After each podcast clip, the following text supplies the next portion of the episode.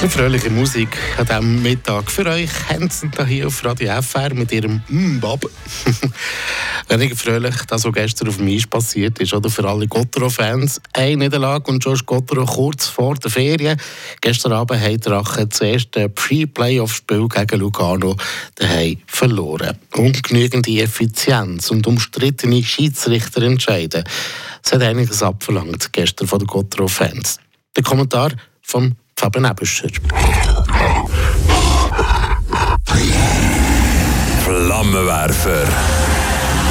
Der Gotteron-Kommentar auf Radio FR. Rollen wir den Abend, auch wenn es weh tut, nochmal auf. Natürlich kann man über die Schiris fluchen, das ist verständlich. Aber haben wir uns die drei entscheidenden Situationen vor Augen.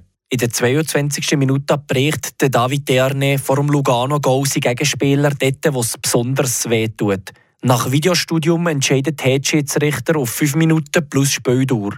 Und das ist richtig. Der Topscorer sieht den Troy Josephs und lüpft den Nasi Benko ihm zwischen die Beine. Am so erfahrenen Spieler darf das nicht passieren.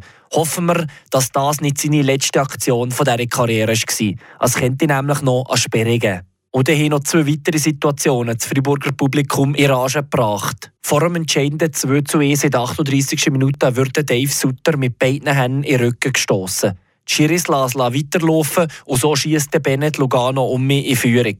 Aus meiner Sicht ein Fehlentscheid, obwohl sogar der Typ am Match gesehen hat, dass das halt auch Playoff-Härte ist und der Sutter standfester hätte müssen sein. In der 50. Minute sind die Becher endgültig auf die Eis geflogen, wo Chiris nach einem Bandencheck vom Lugano-Stürmer Ryan Gunderson nur an 2 Minuten gegeben haben. In der Wiederholung sieht man, dass der amerikanische Verteidiger vorher schon ein bisschen aus dem Gleichgewicht kommt.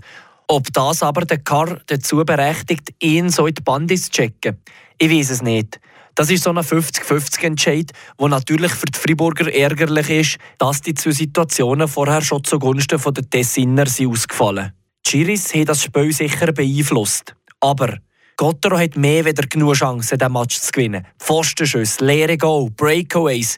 Die Friburger sind selber schuld, haben sie das Messer jetzt am Haus. Und vor allem bin ich enttäuscht über die Schweizer Führungsspieler der Drachen. Der Capitano Julien Sprunger ist ein genialer Hockeyspieler.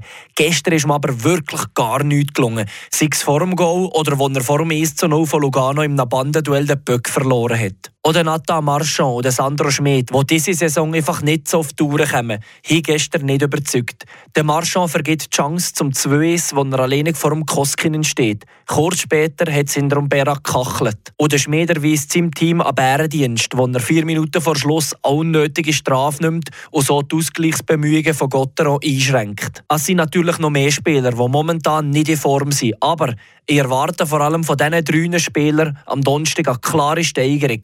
Sonst heisst es auf einmal viel früher als geplant, Ferien